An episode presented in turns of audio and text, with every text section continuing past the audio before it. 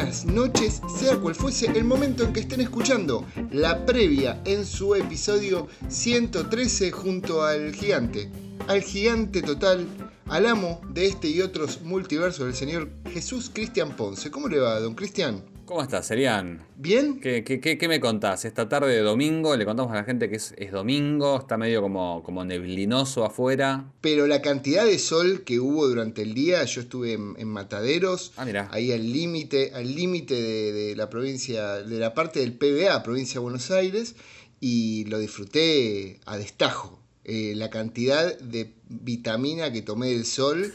Eh, creo que. La buena vitamina D. Un poquito, porque el último año y medio básicamente casi no la tomé, así que eh, fue bastante disfrutable. Pero el día era más bonito aún porque sabía que a la tarde me iba a encontrar contigo y charlar un poco sobre cine. No, es la verdad, usted sabe. siempre, siempre acompañados por la gente amiga de Radio Colmena, que nos presta su canal Spotify. Para este programa que es todo suyo, Cristian Ponce. Me propusiste algo que me interpeló, me puso feliz y creo que va a ser el programa en el que menos conceptos vamos a tirar, pero más contentos vamos a salir de él, ¿no? Pensaba un poco cuando, cuando nada, decidíamos luego de, del programa anterior qué, qué hacer, con qué seguir.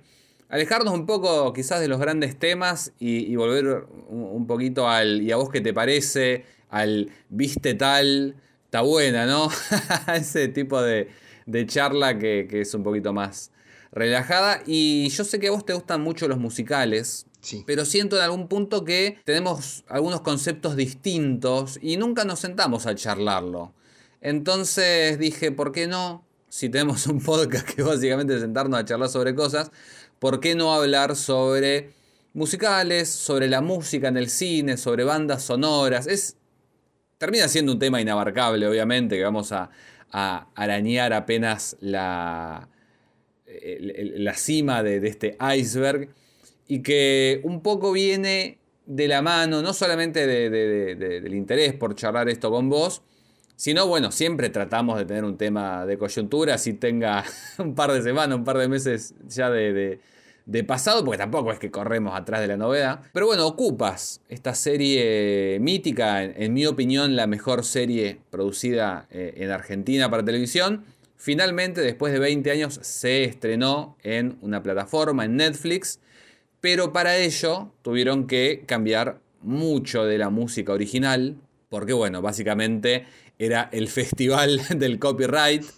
Recordemos que, yo no sé cómo será ahora, supongo que debe ser igual, pero los canales de televisión tradicionalmente tenían eh, como un arreglo con Sadaik, que es este, este ente regulador de, la música, los compositores, qué sé yo, por el cual pagaban un canon fijo y básicamente podían poner la música que quisieran. El tema es que, bueno, hay música que, es más cara que otra. Los simuladores es, es, una serie que tiene muchísima música extranjera, pero quizás más barata, no sé. Tuvieron mucho menos problemas para, para estrenar. No sé si tiene algo de los Beatles, por ejemplo. Tiene a Nancy Sinatra, pero no sé si los Beatles y debe ser bastante más complicado. Así que, como punto de partida, escogimos esto que fue polémico, porque era cambiar a Rolling Stones por Él mató a un policía motorizado, que es una, banda platense a la, que, a la que vos y yo conocemos bastante. Y bueno, nada, surgieron opiniones, surgieron enfrentamientos y de pronto gente a la que en primera instancia, si le preguntás eh, rápido si, si le interesa la música en el cine o si le gustan los musicales, digamos, de alguna manera, te dirían que no, pero claramente, y voy redondeando porque se ha ampliado mucho esta introducción, claramente la música tiene un peso grande en, lo que vemos, en la manera que tenemos de relacionarnos con eso, y, nada, eh, utilizamos eso como, como base para empezar a hablar. A vos, sé que te gustan los musicales, contame qué musicales te gustan y, por qué. Primero, primero un poco de historia, porque vaya que es importante la música en mi vida. Vos sabés bien que me gusta mucho tocar la guitarra y cantar. Y la razón por la que me fui a la Universidad Nacional de La Plata a estudiar cine fueron dos. Una que quería ser escritor, eh, porque siempre me gustó escribir, pero además quería hacer música para películas, con una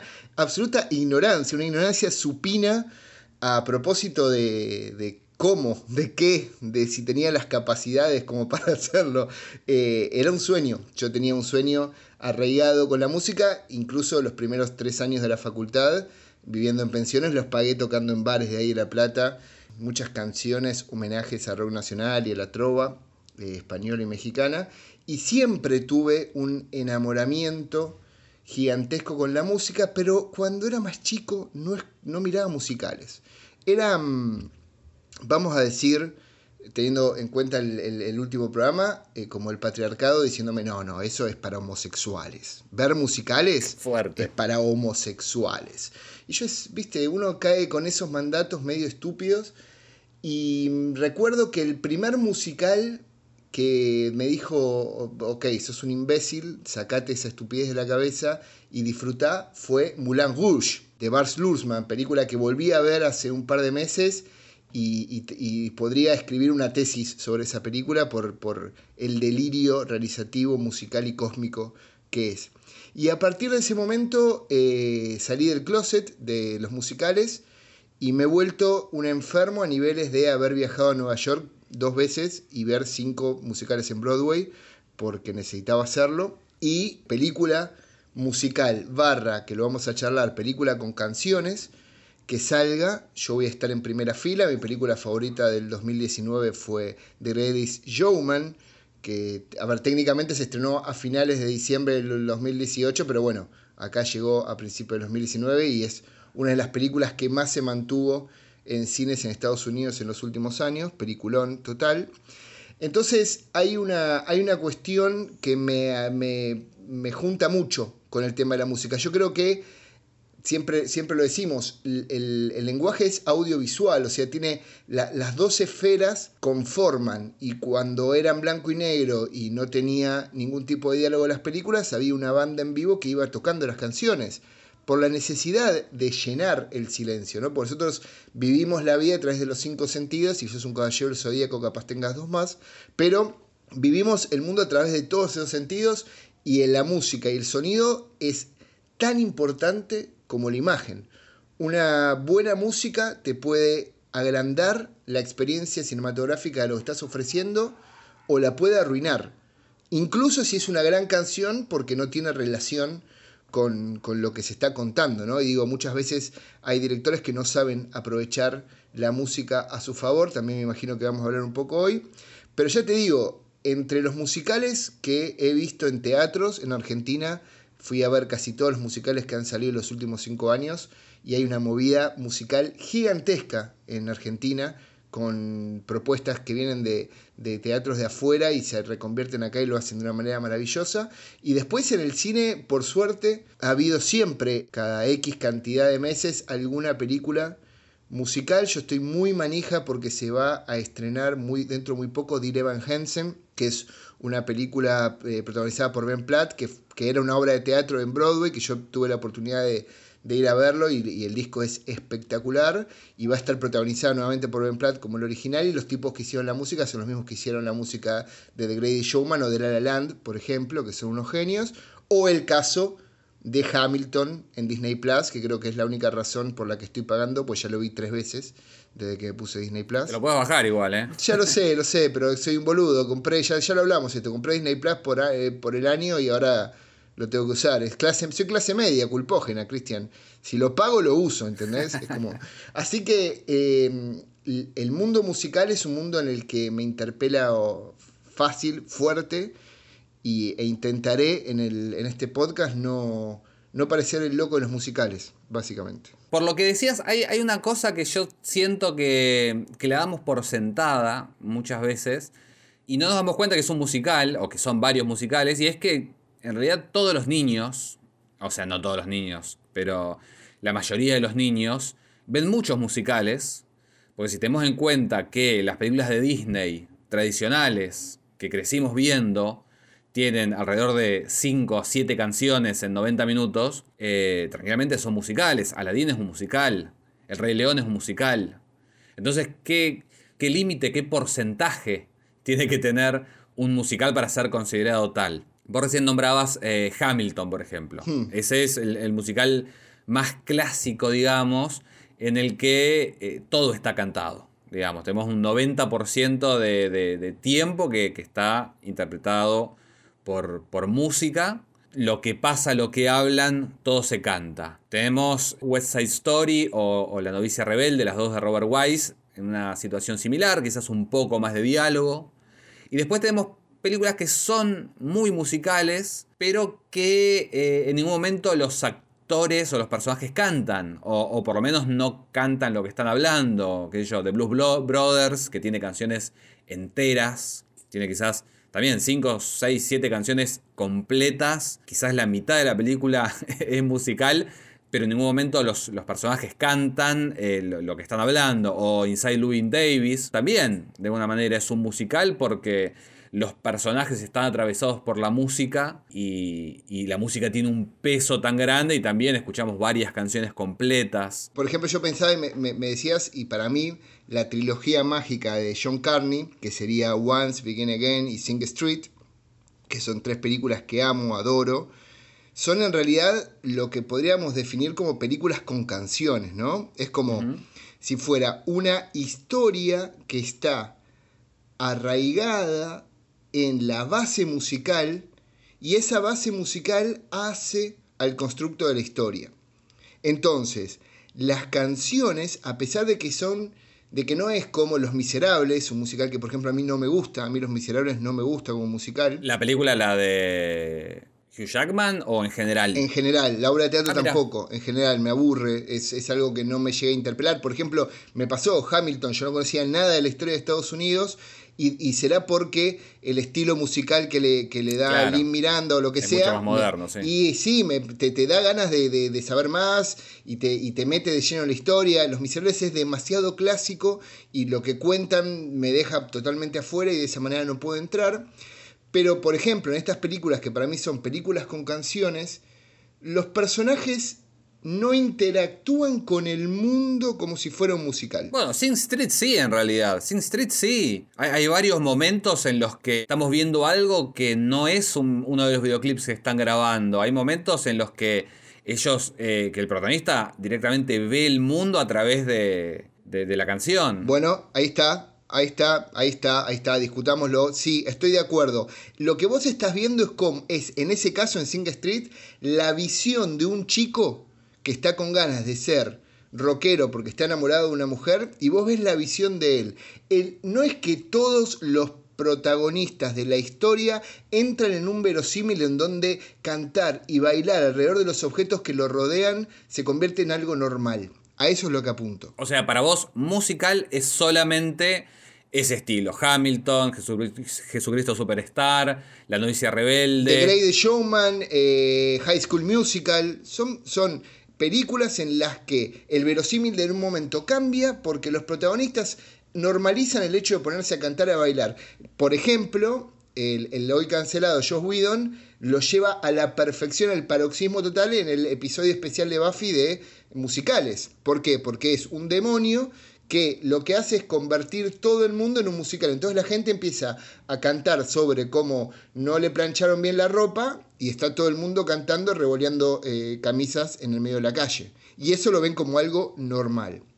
El caso de Begin Again, el caso de Inside, la que, la que dijiste vos, son películas con canciones. Los, los personajes tienen un momento musical, pero ese momento musical se desprende del verosímil de que están o escuchando un tema musical o cantándolo. Entonces, esa es como la división que yo hago entre musicales y canción y, películas con canciones. ¿Me gustan ambos? Me gustan ambos. Y luego está una tercera división para mí que tiene que ver con las adaptaciones de musicales teatrales y las películas que son originales musicales, que también es diferente. Sí, sí, sí, ni hablar. Claro, porque es como el, Los Miserables, vuelvo, perdón, no, no es de hater, pero digo, Los Miserables requería eh, mucho trabajo de adaptación y yo creo que la película lo hace bien, pero termina cayendo en ciertas restricciones que daba el teatro y no explota al máximo las posibilidades audiovisuales que da. Porque, nuevamente, para mí el musical es uno de los géneros más puramente audiovisuales que hay la posibilidad eh, de, de, jugar con la magia de la luz, el color y las formas que movimiento, no hay nada más perfecto ningún dispositivo más perfecto para un musical que el cine. La posibilidad de cambiar eh, los productores, por ejemplo. En un momento están todos tocando las teclas de una máquina de escribir en una oficina, salta a otro lugar y es, puede ser un barco, la luna, puede ser, y todo es natural. Y ningún otro dispositivo te va a dar eso. Ahora, las cuestiones que tienen que ver con, las canciones, lo más puro de un músico mostrando su arte, también se puede representar muy bien a través del cine y hay películas que, lo han hecho muy bien. A, mí hay cierta, hay algo que lamentablemente no termino de comulgar porque sería mucho más feliz, pero hay algo en esto de responder todo con canciones que no sé hasta qué punto a mí me gusta. Porque a mí también me gusta la posibilidad de salir de ver la película y bajarme en Spotify el soundtrack y estar cuatro días de mi vida escuchando las canciones una y otra vez. Cuando son canciones de películas con canciones, son muchas más escuchables por fuera de la película que una canción de un musical. No sé si se entiende la diferencia. Sí, sí, sí. De todas maneras, bueno, eh, hay como diferentes niveles, que yo, esto de Hamilton, yo hasta donde recuerdo, realmente es un porcentaje altísimo hay muy pocos momentos en los que hablan y no están cantando. Pero bueno, la noticia rebelde tiene claramente, no sé, ocho hits que, podés escucharlos como, como canciones. De todas maneras, a mí me, hace, me, cuesta mucho no pensar en Blues Brothers, por ejemplo, de John Landis, como si no fuera un musical. Porque, nada, las canciones van respondiendo a, lo que pasa, aunque no sean canciones originales. Después, bueno, Sing Street la voy a seguir defendiendo también porque incluso eh, es música original, compuesta para la película esas canciones. Entonces me parece que con más razón, eh, de alguna manera, hablan por los personajes, si bien eh, ellos no están hablando. No me encerraron con ustedes. ¡Se acabó! ¡Están encerrados conmigo!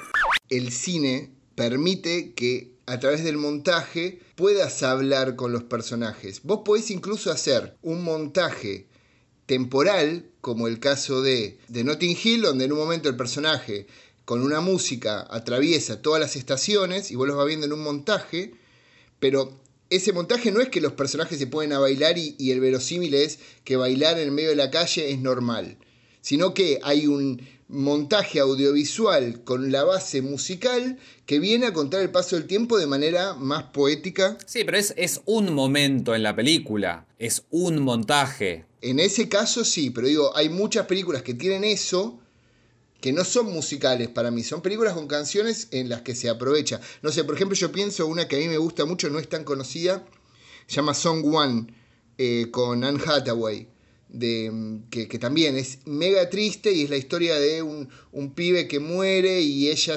eh, era como la novia conoce al hermano que era músico y le da los cuadernos de las canciones del fallecido y este tiene que volver a cantar las canciones. Y, y, tiene canciones en el medio y están completas y los montajes capaz te muestran la evolución de ciertos personajes con esa música pero no son personajes cantando en el medio de la calle cambiando el verosímil. Por ejemplo, en 500 días con ella hay un momento claramente musical.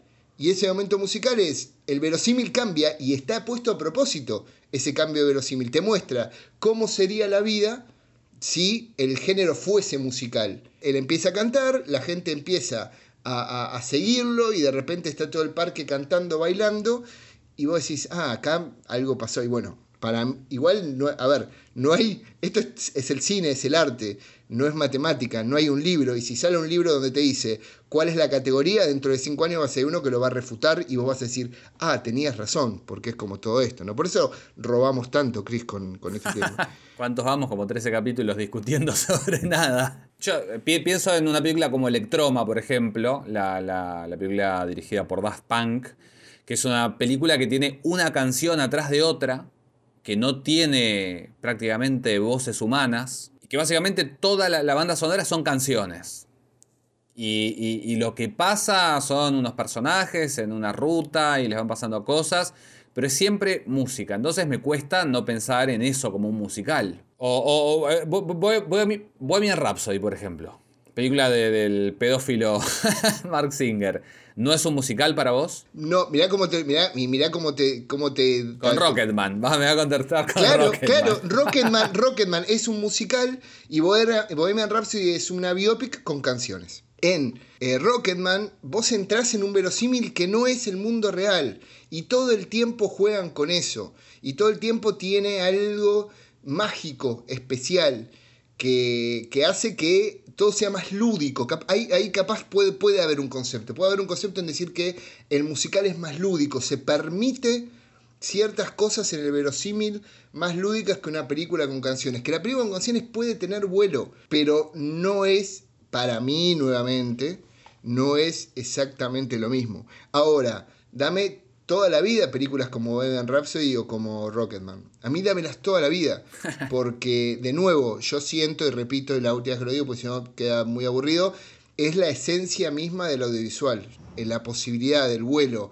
en la imaginación, todo apuesto a, a que uno viva el mundo de la música, que es, que es lo más lindo que hay en el mundo. digo. Podríamos en alguna de nuestras redes sociales, para, para de, de aquí al, al próximo programa, hacer la encuesta. Y ahí terminamos de definir qué le parece a la gente, si entra o no entra. Listo, ya está. Eh, de- sí, después de escuchar esto, voy a hacerlo el viernes a la tarde en arroba la previa cinéfila. Vamos a hacer la encuesta para, para que esto se. Nada, digo, si no, como pasa en Hamilton, vamos a tener que ir a un descampado con armas y, y definirlo, Cristian. Qué linda Hamilton. A mí me parece que, vos sabes que siento que termina de funcionar más Hamilton, que es eh, una obra de teatro filmada, que quizás los productores, que, que sentía todo el tiempo que estaban como atrapados adentro de un escenario, aunque tenían todo el universo de posibilidades que ofrecía el cine.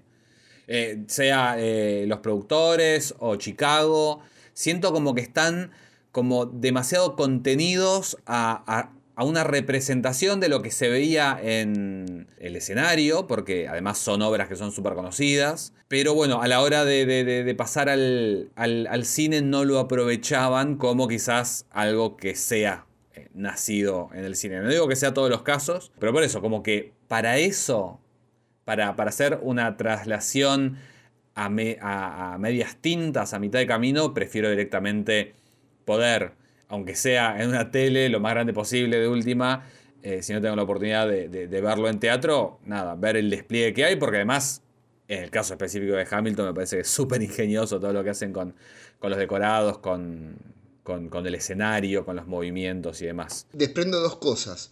Eh, una es, en Hamilton, al ser teatro vivo grabado, tiene todavía un dejo de, de- de algo que está en vivo, ¿viste? Que, que vos, vos ves la posibilidad, sentís esa adrenalina de la posibilidad que se equivoquen, ¿entendés? Que, que, que- que tiene algo ahí el vivo que no te lo permite y no te lo da otra cosa. Por ejemplo, yo bajé, que todavía no, no la vi completa, perdón, compré, eh, no, que salió eh, la- eh, una grabación igual, de la misma calidad y calidez de Hamilton de Kinky Boots, de la versión Ah, inglesa, de- con música original de Cindy Lauper. Ajá. Sí, sí, estuvo acá, se Estuvo- presentó en Argentina eh, también. Por ¿o eso no? yo la fui a ver Claro. cuando estuvo acá con Bossio, con Bossi y, y, ay, y el que ganó el, el High School Musical eh, fue Idente. Y te digo que vi, do- piqué un poquito para escuchar las canciones originales de Cindy Lauper, porque acá las, las adaptaron, y vuelve a tener esa, ya te digo, esa cosa del vivo, eso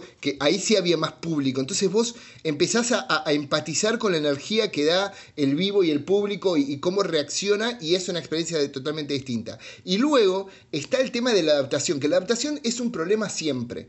Es un problema si tenés que adaptarlo de un libro, de un cómic, es vos tenés que ser fiel al material original de alguna manera, porque si no, harías una película que se llame de otra manera y tenga una historia parecida. Y muchas veces estar tan arraigado a algo no te permite volar, porque las ramas de eso te empiezan a tirar hacia abajo y te dicen, no, no, pero esto es teatro, no, amigo. Es... Por eso yo eh, amo profundamente Grady Showman, porque siento que es, es como ver una obra de teatro, pero no, es el cine puro. Los personajes cambian, los, los, eh, eh, están de- en un lugar, se dan vuelta y cambió todo el fondo. Y, entraste en un modo en el. Bueno, se estrenó, por ejemplo, hace muy poco In the Heights, en el barrio. también basado en una obra de teatro de Lin Miranda que había estrenado antes de Hamilton. Y el vuelo que tiene es como, ah, ok, yo ya no estoy viendo un teatro con gente cantando y bailando. Incluso en The Heights, en la obra original de teatro, uno de los escenarios es como un local, como un drugstore, que tiene una playa de fondo, y entonces empezaba con el protagonista contándole a nenes la historia, ¿no? Y, eh, y como sonidos de playa. Entonces vos entendías que en el verosímil del teatro estaban en una playa, luego pasaba a ser un, local y después tenía un correlato con el final que obviamente no lo voy a contar para no spoilear, pero en la película están en una playa y las diferencias que da y, y cómo cambia absolutamente requiere que vos como espectador también te adaptes a ese cambio. Claro. Porque es como, vos seguís diciendo, ah, pero no, esto es teatro, amigo, es un, es un escenario y no podías cambiar más que algún fondo y juego de luces y, el actor en vivo, pero el cine es otra cosa.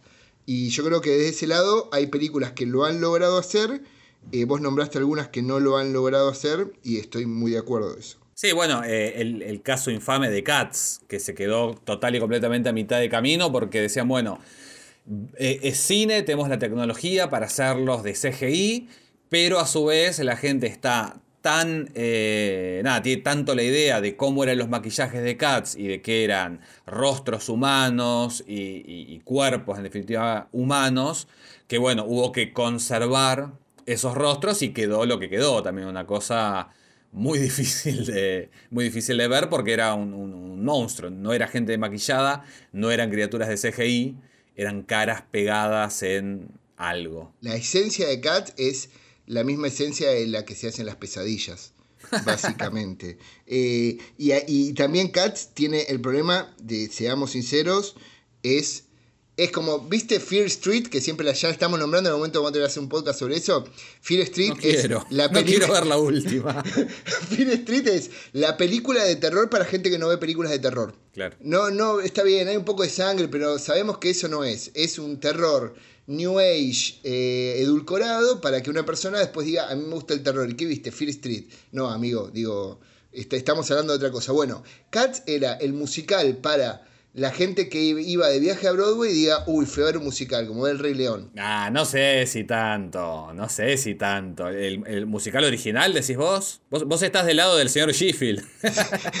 no, pero, es cierto que, eh, no, a ver, eh, para mí en todo sentido, en el sentido de la historia, en el sentido de las canciones, digo, tiene dos canciones que son espectaculares y el resto, no voy a decir que son inescuchables, pero, pero sí, son inescuchables. En cambio, hay eh, películas que tienen muchísimas mejores canciones y son como medio olvidadas. Voy a repetir, por favor, vean la trilogía mágica de John Carney.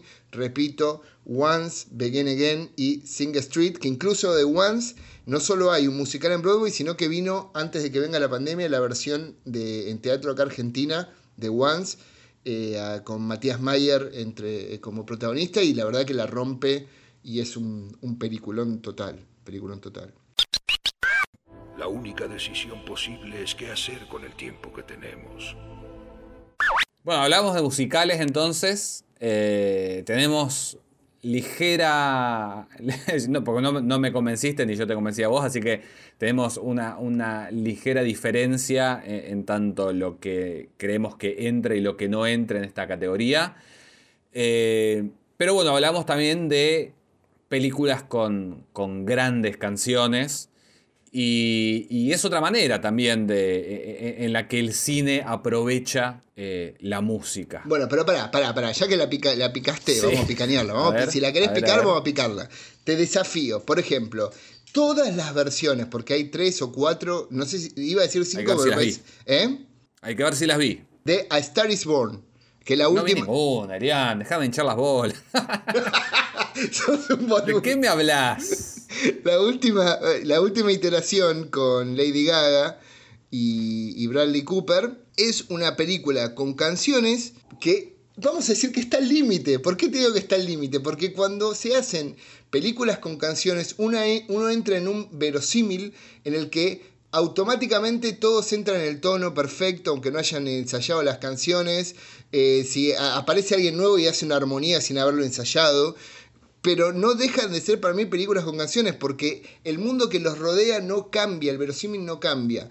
Y, y sí, por ejemplo, Mamma Mía, las dos películas, que claramente, a pesar de que están basadas en canciones, porque están basadas en canciones de ABBA. Claro, la manera en la que lo integran, digamos, a la diégesis. Exacta. ¿Te estoy convenciendo o no te estoy convenciendo nada? No, no, para nada, pero estoy, nada, ayudándote a, a, redondear el concepto. Me estás cuidando, Cristian, está muy bien.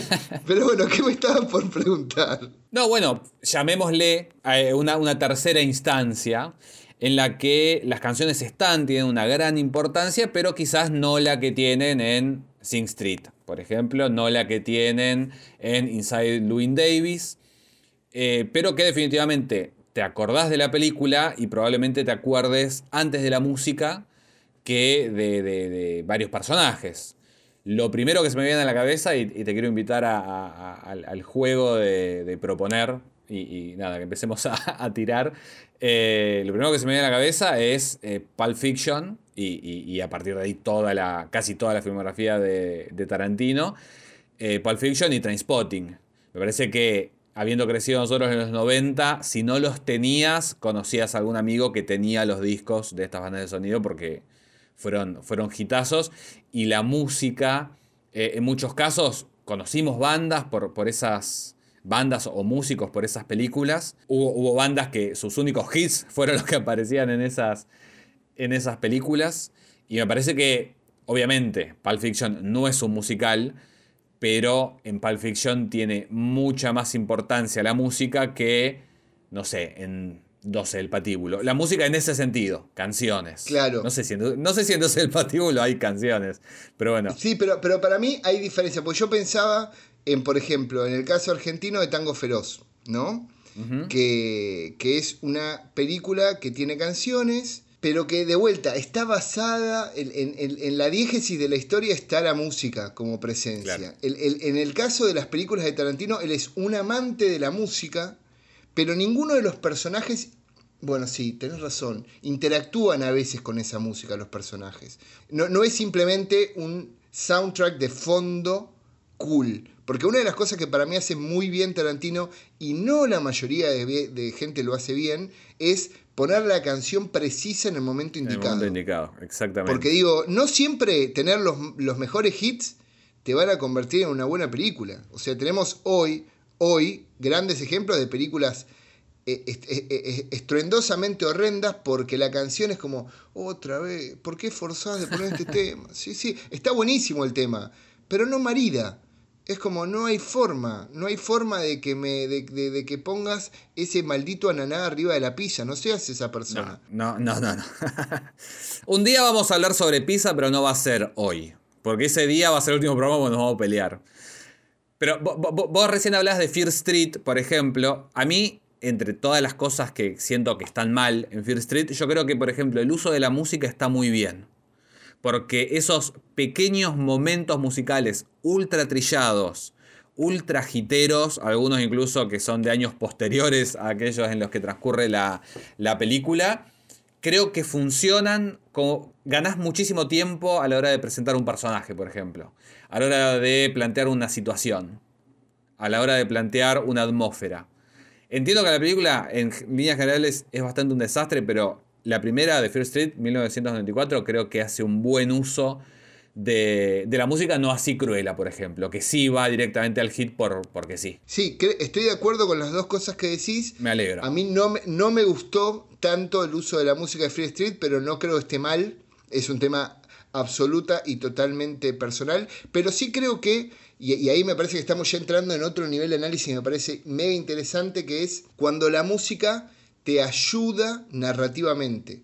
Cuando es tan efectivo como poner un buen plano entre lo que mostrás y lo que ocultás, o tener el tono justo de una actuación para saber si estamos frente a una comedia o a un drama. ¿no? La, música muchas veces logra eh, meterte de lleno, ya sea porque refuerza algo que estás viendo o quizás lo contrasta completamente, ¿viste? Y, y, en ese contraste genera algo que te permite darle una lectura final y un broche a, lo que estás viendo. para mí nuevamente es el 50% de una película. El sonido y la música son el 50% de una película. Si eso no está trabajado de manera correcta, el interpretante de ese objeto no termina de configurarse correctamente. Porque digo, es parte de ese proceso de, comunicación básicamente. Pero volviendo Tarantino, es un experto. Yo, yo, creo que ahí la, la, gran diferencia tiene que ver con la manera en que se escogen esos temas. Yo no dudo que Disney probablemente tenga acuerdos con... No, paréntesis, ¿te diste cuenta que el programa anterior no hablé mal de Disney? Ahora tengo que, hacerlo por dos. Claro, sí, sí, sí. Eh, entiendo si lo haces y yo te lo voy a bancar siempre. Vos sabés cómo es esto. Eh, yo entiendo que Disney debe tener arreglos, convenios con eh, determinadas discográficas, que yo, como la 1320 cuando se editaba en Argentina y dos de cada tres tapas venía Roxette, porque era la revista de, de. Bueno, acá siento que en el caso de Disney quizás queda así por eso, y, Tarantino a su vez, eh, enfermo cinéfilo como es, también lo es melómano, y te saca perlas o, canciones súper desconocidas, al menos para, para el mainstream yankee, y, las pone en el lugar justo y, preciso, porque eso también, yo siento que tenés que saber mucho de música para poder apoyar una película que, que, sí ha sido creada dentro de tu mente, en tu imaginación, pero apoyarte en algo que ya existe y encontrar la pieza justa, eso requiere saber un montón y, nada, y, y laburo. Ahí, ahí hay un tema que es primero, como vos bien decís, melómano total, Tarantino, y, muchas veces eh, llegar a ese, a esa, soy muy repetitivo a veces, pero a esa alquimia perfecta en el cine, se, puede llegar a través de dos caminos. Tenés el camino de, de Edgar Wright, por ejemplo, donde él escucha un tema y eso le dispara una secuencia, ¿no? Y como en el caso de Baby Driver, hizo secuencias específicas basadas en temas musicales, porque él escuchó un tema y vio esa secuencia, esa escena en su cabeza. O a veces te pasa que no estás logrando cerrar una escena ya grabada y aparece esa música mágica, que, que hace que todo, todo funcione es, como, de nuevo, es como poner el plano que tenía que ir. Sí, sí, hay, accidentes, digamos, también. Para mí sí, ¿eh? Para, porque eh, hagámonos cargo que la mayoría de las veces las cosas que pasan en el cine son de pedo. no, no, pero es así, quien te dice que no, porque yo quería que, el, que, eh, que, todo sea rojo porque el rojo es el color de la sangre y es la vida. Y es no, señor, por ahí el director de arte no le llegó la guita y tiró cosa roja porque tampoco daba la luz y queda no, no, no salió porque lo pensamos, porque el cine es también dinero, tiempo y, no lo, y, muchas veces no lo puedes controlar. En cambio, muchas veces te pasa que aparece, entonces vas por la calle y dices, ah, no, este tema, y, y, tenías una escena que no... Muchas veces te puede ayudar hasta escribir una escena sin necesidad de ponerlo en la película. ¿A vos te ha pasado que te has imaginado escenas con una música y luego por tema de derecho la tuviste que sacar y pusiste algo similar. Lo que pasó con Historia del Oculto, sacamos directamente la música, teníamos un tema, un tema musical al final de la película y, terminó cambiando totalmente el, mood con el que te quedas, porque eso también es muy importante, la última canción en la película. Lo, hablamos en algún momento, me parece, siento, o en el podcast o afuera, esto de, las series que, descargábamos ilegales y que nunca tenían los créditos finales, ¿viste? Y como que quedabas ahí como en una interrupción absoluta de, del fluir de la comunicación con, la pantalla, porque creo que es súper importante, eh, es la despedida de, lo que estás viendo. Y lo que pasaba, bueno, en Historia de Oculto teníamos una canción que no la vamos a nombrar. la película se estrenó de esa manera en algunos festivales. Y luego, eh, con, un poco más de conciencia, dijimos, esto no lo podemos pagar. Y nos fuimos para otro lado, que es como se estrenó en el, resto del mundo. Y, es distinta la sensación, porque con, la canción quedabas como con una idea más de, de vamos, se puede, de como un poco más arriba quedabas. Y el final definitivo de la película es bajón, bajón. Y, y en realidad las imágenes son las mismas. E, es un poco como el efecto Kuleshov, ¿viste? Este efecto de que vos tenés un tipo con rostro impávido y depende el contraplano que le pongas, la, eh, el, el, lector, el espectador, le pone una intención a ese rostro impávido. Y de pronto el tipo parece que si con esa cara ve a una mujer eh, bonita, parece que está medio caliente.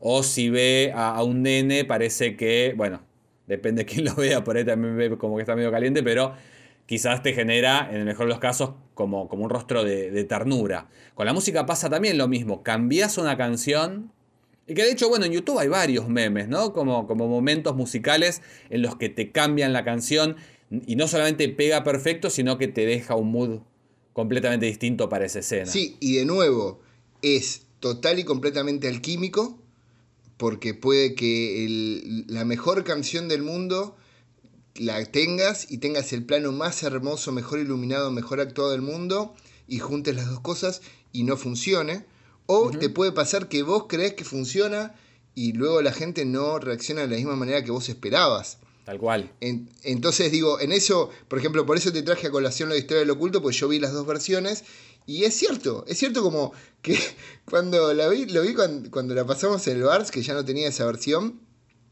que yo dije, para, ¿qué, pasó en el final? Pero había una sensación, hay una, de vuelta, el cine está también hecho de sensaciones, es lo que a vos te produce, a ver, eh, cualquier, lo dijo y lo vuelvo a repetir Kant, todo arte es subjetivo, pero también hay una cuestión de que vos tenés un contrato con eso que vas a ver y que te interpela desde la sensibilidad. Es imposible que vos solo analices el cine a través de lo, de lo mental, lo analítico. Entonces, muchas veces, por ahí esa canción que suena era la canción que te cantaba tu abuela, y por ahí es una comedia y te pones a llorar en la mitad del cine, porque te está tocando una fibra que no tiene que ver con eso. Entonces vos capaz, desde tu lugar como realizador, dijiste, esta es la canción que va a ir, y no todo el mundo va a reaccionar de la misma manera.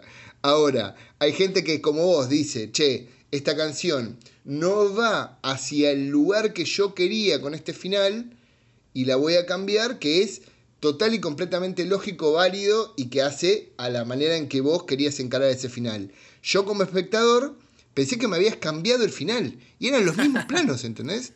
Claro, sí, sí, sí, pero cambia la, el tono, sí, la, la atmósfera es, es, es distinto. Y, y, después en cosas, vos que hablabas de, de, de nombrabas algunos montajes eh, hace un rato, eh, una película que, que triunfó gracias a los accidentes, como lo es Donnie Darko y que tiene después una versión de, director que supuestamente corrige todas las cosas que estaban mal y que termina siendo reaburrida. Eh, ahí también tenés, el, el chabón quería eh, arrancar con In y, y, no tenía los derechos o no me acuerdo qué problema hubo y tuvo que arrancar con Echo and the Bunnyman. Y en realidad esa versión, la de cines, es la clásica. De pronto ves eh, en un clip cortado de YouTube secuencia de créditos eh, iniciales de Donnie Darko y arranca la canción de Excess, y decís, ¿qué es esto? Es un, un fan edit, porque ya está, la canción es esa. Si la vida te derrota, ¿qué hay que hacer? No sé qué hay que hacer. Nadaremos, nadaremos en el mar, el mar, el mar. ¿Qué hay que hacer? Nadar, nadar. Y después hablemos, Cristian, del tema de lo que se llama eh, los, los scores, la música que no claro. es canción que tiene que ver también con ese, eso que está siempre de fondo, realza o destruye una escena, y muchas veces, como no es una canción, no tiene letra muchas veces, no, uno capaz hasta no la percibe, ¿viste? Es como, eh, está ahí, está en el fondo, es, es la crema que le faltaba a la salsa, ¿viste? que vos decís, si la pones capaz, la salsa va igual, pero con la, con la crema le cambia la textura y le da un sabor diferente. Bueno, el score es eso. Y yo he sido un amante fervoroso de ciertos scores de películas, como el caso de todas las de John Williams. Yo digo, he escuchado durante toda mi vida eh, los scores de Star Wars y, e Indiana Jones. Después Howard Shore con todo lo del Señor de los Anillos.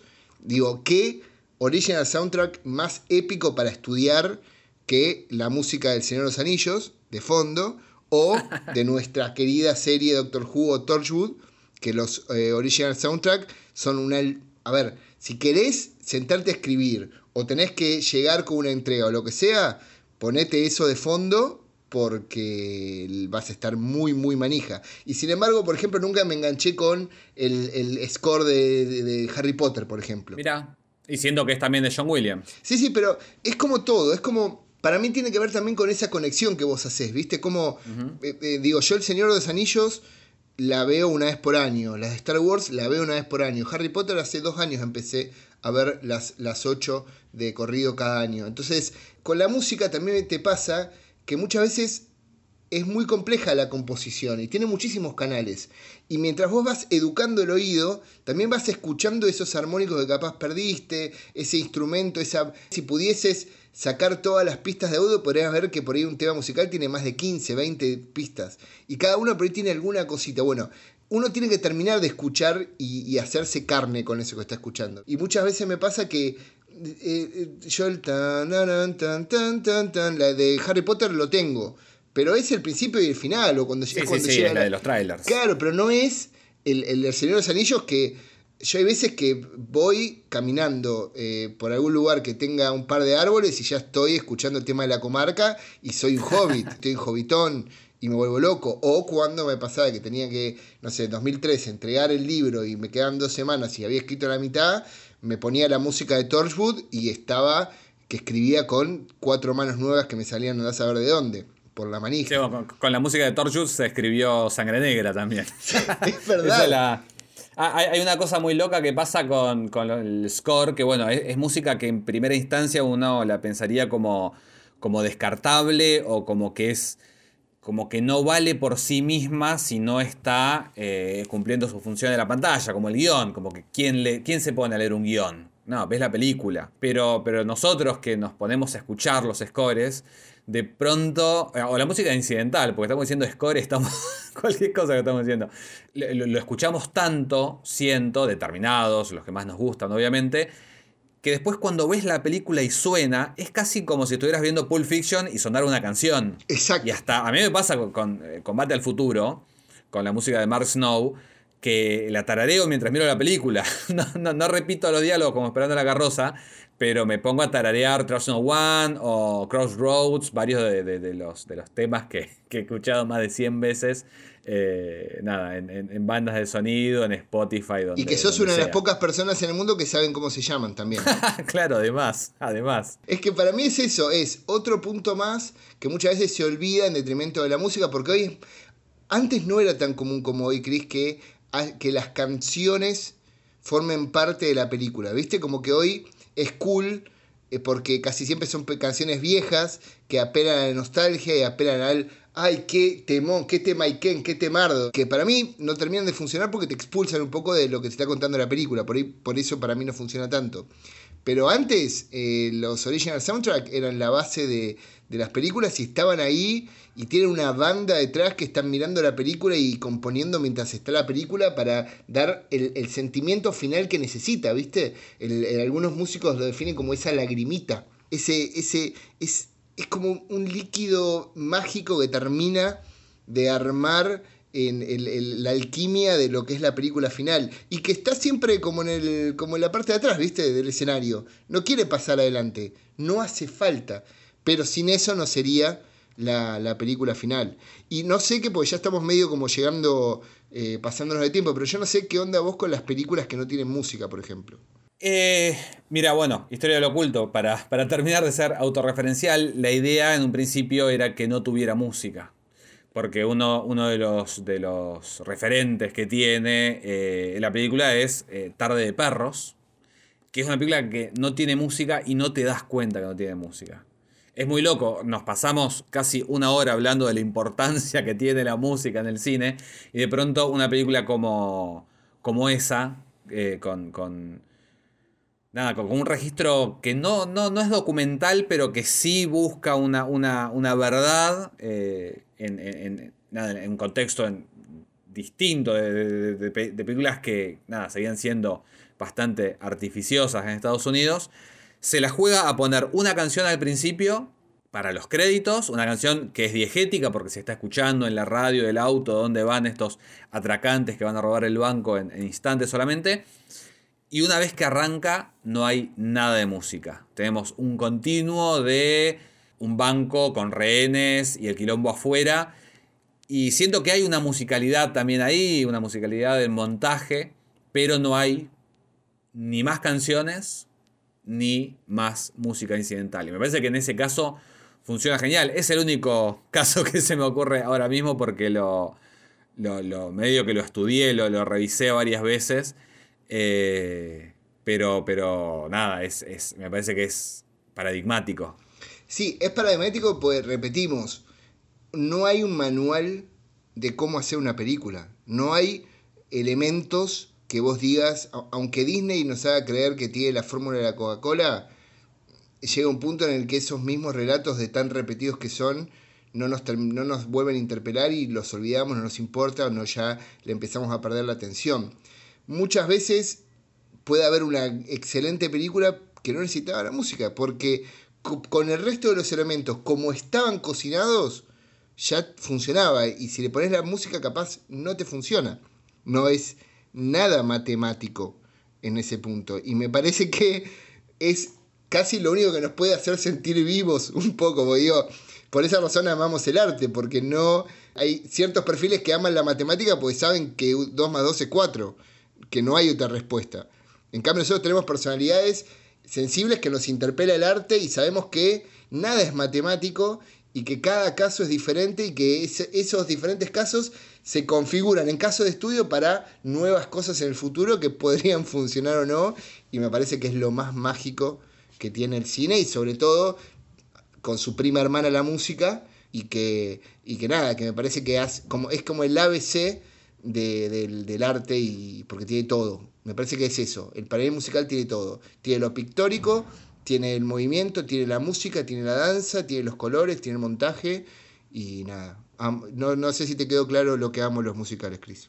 Bueno, eh, queda entonces eh, para, quienes estén escuchando esto el compromiso de que se acerquen a eh, la previa en Instagram y voten en eso que Eliana ahora también ahora mismo se compromete a, a poner en las historias esta encuesta a ver si musical, cómo tiene que ser. O sea que me quedó como un concepto que pensaba. Los musicales, eh, vamos a tomar la, la línea de pensamiento con la que te quedaste vos. Y, pensar que una manera de, conceptualizarlo sería, las películas, en las películas con canciones, las canciones existen en ese mundo. Tipo, alguien puede prender la radio y escucharlas. En cambio, en los musicales, las canciones que se escuchan no existen. Porque nunca se grabaron, porque son una conversación. Claro. Estoy muy de acuerdo con lo que estás diciendo, ¿eh? muy de acuerdo. No, sí, por eso. Estoy conceptualizando lo que pensás vos. Yo digo que no estoy muy convencido. Pero bueno, veremos qué, qué opina la gente. Lo que yo ahora quiero saber es qué opinas vos del cine y qué mejor manera de saber qué opinas sobre el cine, sobre las series, sobre lo que sea, que escuchando una recomendación de tu parte. Una, un, mirá, yo me puse al hombro durante estos 12 programas que pasaron antes de la previa con, toda la conducción como para ir llevándolo y me parece que tengo que dejar que, tomes un poco el, timón que lo está haciendo muy bien Cristian Ponce. Antes, antes de eso... que soy muy pajero, no me gusta. no, pero lo, lo, haces muy bien. Antes que eso, repito algunas, algunas películas con canciones o musicales que estuvimos nombrando para que se lleven como Rocketman, The Great Showman, Bohemian Rhapsody, Once, Begin Again, Sing Street, Song One, no nombramos Pitch Perfect, pero Ana Kendricks, te amo. Eh, bueno, para vos eso no es un musical, ¿no? No, es una película con canciones, exactamente. Eh, una película que me gustó mucho como Vex, o una película muy triste, hermosa del 2014, se llama Ratherless, que estuvo en Sundance, que es también muy, muy linda. A Star is Born, otra que no hablamos, que tuve la posibilidad de hablar con, los protagonistas y protagonistas, una película canadiense, se llama Anna and the Apocalypse, a Zombie Christmas Musical. Eh, de Hamilton in the Heights, en Moulin Rouge, digo, tenés, y ahora ya les digo, en septiembre, entre septiembre y octubre va, a llegar Dire Van Hansen, que es eh, un película en total, pero eh, como soy muy manija, voy a recomendar algo que vi ayer, que ayer tuve la oportunidad de bajar un cambio, me tiré en el sillón a la tarde y terminé el día mirando cuatro películas, hacía mucho tiempo que no, que no hacía eso, esperando por ahí, me quería poner al día con películas que quería ver y dije, bueno, las voy a ver porque es sábado y si está mal me sigo tomando una birra y, va, y pasa. Y una de esas películas es parte de una saga que, Mm, ya sé. que puede ser eh, puesta como una película, vamos a decir, eh, catástrofe, de fin del mundo. Podríamos decir que inició su andaduría como una película de terror y fue cambiando, que es The Purge, La Purga. La noche de la expiación. La noche de gracias iba a ser justo ese chiste. El hombre que traduce las películas le importa todo muy poco y le puso la noche de la expiación a la primera. Que, a ver, es un universo en el que un futuro no muy lejano, donde Estados Unidos decide que durante 12 horas, desde las 8 de la noche a las 8 de la mañana, no hay ley, no hay policías, no hay bomberos y la gente puede hacer lo que quiera sin consecuencias. Puede salir a robar, a matar, a violar, a lo que sea y no hay ninguna consecuencia. Ahora a las 8 de la mañana, porque esto, esto se inicia con un broadcast de emergencia en todos los medios y, y- y termina con ruidos en todas las ciudades a- como advirtiendo el fin de esta purga. En ese momento, después de ese sonido, si haces algo vas en cana, obviamente. La primera estaba muy arraigada en el, ya en el terror, porque todos los personajes que participaban activamente de esta purga se ponían eh, trajes extraños, máscaras de terror, viste como... Y apelaba más a esta cosa de gente en una casa siendo atacada, El home invasion. como los extraños, vamos a decir, the strangers. Una cosa más tirado por ese lado. Para la segunda y tercera ya había como un espíritu más de cine de acción, eh, donde había un protagonista que era como un, un ex eh, protector de políticos que se encuentra inmiscuido en el medio de esta purga y es medio tipo un Bruce Willis que tiene que rescatar a unas personas. Después conocemos un poco más de cómo se fundó esta purga, que tienen que ver los nuevos padres fundadores, que son este grupo de élite del poder de Estados Unidos haciéndose cargo de tomar las decisiones de, por ejemplo, poner una purga. Y la película que salió última de esta saga fue The Purge Forever, La Purga para Siempre, una película que está dirigida por Everardo Goat, que, por ejemplo, fue, justo hablamos de Bars Luhrmann, fue el asistente de dirección de Romeo más Julieta. Película que me parece mega, mega caso de estudio. Igual todo lo que hace Bars Luhrmann me parece como caso de Para bien o estudio. para mal. Es un gran director, pero que tiene. Es un gran director mega desprolijo. Es como no entiendo muy bien cómo se puede analizar eso. Pero que después de eso se dedicó a la tele. Entonces, como que hizo eh, capítulos de Luke Cage, de, de Terror, Snowpiercer. Y esta es su primera película como director. ¿Cuál es la diferencia de Forever Purge? Es que inicia como un día cualquiera en Texas, al borde de México, con la gente preparándose para esas 12 horas de la purga. Es un grupo de mexicanos, en los protagonistas, y un grupo de texanos con uno de ellos muy antimexicano también del otro lado. Los, los mexicanos los esconden a todos en un lugar al que le pagan a la milicia para que los cuide, porque obviamente la mayoría de los que hacen la purga son eh, antimexicanos y homofóbicos y todo lo malo, entonces los van a matar. Y vos decís, bueno, se va a tratar de esto, de repente va media hora de película y se terminó la purga. Y yo dije, pará, ¿cómo que- que vamos a ver varios años de la purga en este grupo de gente? Dije, ¿con qué me voy a encontrar? Y lo que sucede es que cuando se termina la purga, empiezan a aparecer gente que eran los mismos que hacían la purga, que siguen asesinando a todo el resto de la, de la gente de, de este pueblo en Texas, destruyen la estación de policía y de repente descubrís que en todo Estados Unidos el grupo de, de Forever Purge, que son como los nuevos padres fundadores de los nuevos padres fundadores, decidieron que ya tenían la potestad para que la purga sea eterna Se pasaron de rosca. que ellos tenían que terminar con todo lo que no fuera rubio, blanco y acaudalado. Y, y de repente eh, Canadá y México abren las fronteras por seis horas para que la gente que no esté purgando pueda salvarse. Y, y comienza a entretejerse todo lo que tiene que ver con la xenofobia, con el papel de los mexicanos en la cultura de Estados Unidos, con cómo eh, el uno de los personajes protagonistas, que es claramente eh, anti-mexicano, tampoco se justifica todo el tiempo. Tiene como la película cosas muy, muy jugadas que en cualquier otro Disney blockbuster, podría ser, bueno, se convirtió, cree en el amor fraternal entre pueblos. No, este dice, mira, yo no tengo ningún problema, pero ustedes de este lado, yo del otro, y trabaja con ellos y se salvan la vida mutuamente, pero el tipo nunca cambia su postura.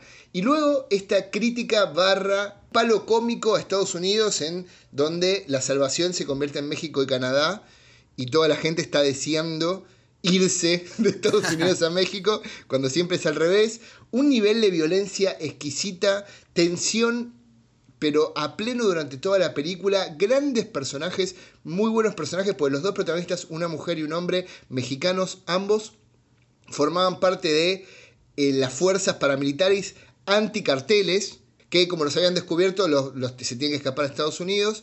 Entonces hay, el tema de la acción no, está bastante bien trabajado porque tienen conocimientos militares, entonces e, e, el guion está todo trabajado y me parece que una sorpresa total para una saga que para mí ya no tenía mucho más que ofrecer y que el final donde está prendido fuego Estados Unidos y están todos los países del mundo diciendo ¿y ahora qué hacemos con este quilombo?